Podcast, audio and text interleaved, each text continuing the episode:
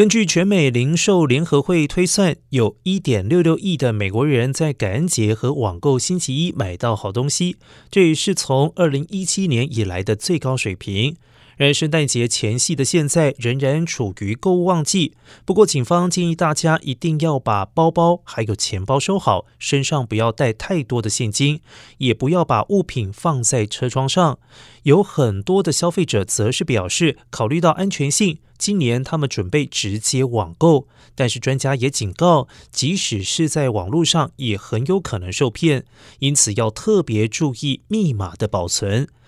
专家建议民众为每个账户设置一个又长又特别的密码，而且要在银行卡上设置警告，并且提高警觉，类似网络钓鱼骗局这类未经请求的链接。